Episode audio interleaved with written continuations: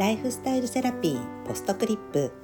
こんばんはワニブックスの青柳ゆきです。今週もお疲れ様でしたの気持ちを込めて私のライフスタイルセラピーのものやエピソードなどを毎週金曜日に少しだけお届けさせていただいております。皆様春一番が吹きましたけれどもいかがお過ごしでしょうか？気温も暖かくなったり寒くなったり本当に着る服に悩んでなんか厚いコートだったら暑かったりなんか薄いセーターだったら今度寒かったりとかもいろいろねファッションも悩む季節ですけれども、まあ、こういう時は本当に体調を崩しやすいのでお体ご自愛ください。寒い日が続くと春が来るのがこう待ち遠しくってこう季節的にはこう暖かくって朗らかな感じ。こう季節がきちんとこう移りゆくっていうのはとっても好きなんですけどことファッションに関しては冬のファッションがとっても好きっていうこともあってこう春になっていくファッションっていうのはちょっと苦手なんですよね。2月とか3月って実はまだまだ寒い日とかもいっぱいあるけれどこう厚手のセーターとかちょっと暗めの服を着てるとちょっと気分が上がらないからちょっと淡色の服とか薄着にしたりするけれども実はまだまだ寒いみたいなのが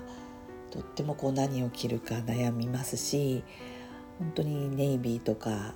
黒とかグレーとかそういう色が大好きなのでこう春になるとこうパステル色の服がバーッと店頭に並んで、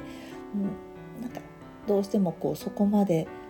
いいなっていう風に好みではあんまりなくていつも春は本当にファッションに関してはこう悩む季節なんですよね。そしてね春といえば出会いと別れこう離れるみたいな感じのお話が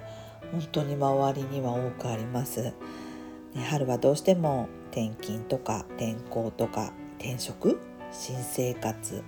引っ越しとかいろいろ動きがあるんですよね。皆様の周りではいかがでしょうか？私はまず20年以上もお世話になっている美容師の方が沖縄に今年移住してしまうっていうことで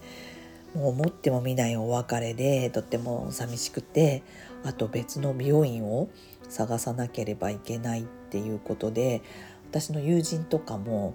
あの会社の人とかもそこの美容院に行ってるんですけどみんなどうしようっていうふうに話してるのとあとは画家の親友が新規一転東京から軽井沢へと拠点を移すことになったんですよね。まあ、彼女にとっては自然がまたこう作品を描くクリエイティブのこうインスピレーションに大きくなるからとっても喜ばしいことなんだけれどもきっとこうすぐ会うようなことができなくなる寂しさっていうのもあるのかなってひしひしと感じていますただ風水では変化っていうものをすごく大事な現象として捉えてるんですよね。こう何事もこう変化が起こらないと、まあ、そのままこう滞ってこう停滞してしまうって考えますし気というものはこう一直線の直線だといろんなものを取り入れにくくってこう S 字を書いてこう緩やかに変化していくのがいろんなものを取り入れやすいっていうふうにも考えるんですよね。だから小さなことでもこう変化っていうのをこう生活の中に取り入れるっていうのはとっても大事なことだと言われています。例えばインテリアとかで言うとクッションクッションが4つあったとして全部同じ形同じ色っていうのも、まあ、インテリアに合っていればいいのかもしれないんですけど風水ではあの4つあったら例えば1つは違う色にしてみるとかの2つはあの同じ色の同系色で違う色にしてみるとか大きい小さいで形を少し変えてみるとかそういうふうに少し変化を入れることがこうインテリア風水では気を取り入れやすくなるっていうふうに言われてるんですよね。あとはこう通勤も同じ時間同じ交通手段だったりするルーティンだけれどもたまにはこう時間を変えてみるとか交通手段を変えてみるとか違う道を通ってみるとかそういうことも生活の同じルーティンの中に変化を取り入れるっていうふうに考えるんですよね。あと旅もそうですよね。こう日常の生活の中にこう旅をして変化を取り入れていろんなところに行って見たり聞いたりしてまた自分の毎日の日常に戻ってくるっていうのでなので旅旅行もとってもいいって言われるんですよね。なので大きな人生の転機変化っていうのは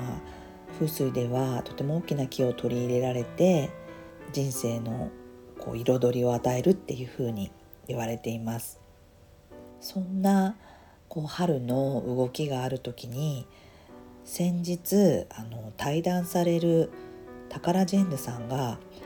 ご挨拶でお話しした言葉を今日はお話ししたいなと思います。タカラジェンヌさんってこう宝塚をご卒業されたらもう本当に個人となってもう二度とその劇団とか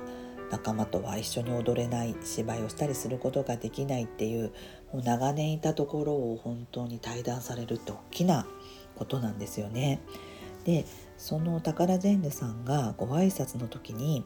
「さよならするのがこんなに辛い相手がいるなんて僕はなんて幸せなんだろう」っていう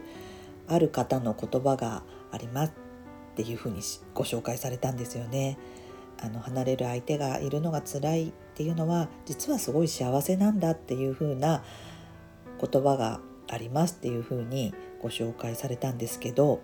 その後のご挨拶で実はこれはくまのプーさんの言葉だっていうふうに教えてくれたんですよね。人と離れることやお別れをすることをこんな風な心境に思えてその気持ちを変えられたらなんて素敵なんだってこんな心境になれたらいいなってこの言葉を知れたことはすごくお守りになるなって思ったんですよね。なので皆様にもこのご存知かもしれませんがこの熊野プーさんの「さよならするのがこんなに辛い相手がいるなんて僕はなんて幸せなんだろう」っていう言葉を今日お伝えしたいなと思いましたそしてポッドキャスト「ライフスタイルセラピー」がこの春から5周年目に入ります2020年の緊急事態宣言の時からスタートしたので丸4年経ったんですよね。で専門家をお呼びしていろいろあの知識を教えていただくっていうスタイルは変わらないんですけれどもそれこそ何かプラスアルファで変化をつけたいなと思ってます。そしてこのポストクリップも私がこう一方的にお話ししていてそれをまお聞きいただいているんですけれども何かこんな話の方がいいなとかこの話を持ってしてほしいとかあのご要望があれば DM やメールなどでぜひお送りください。今ねご質問とかいただいたのは DM でお返ししているんですけれども皆様がお聞きしてご夫婦の話がもう少し聞いてみたいとか何かそんなことがあれば是非お送りください。それではまた来週お会いしましょう。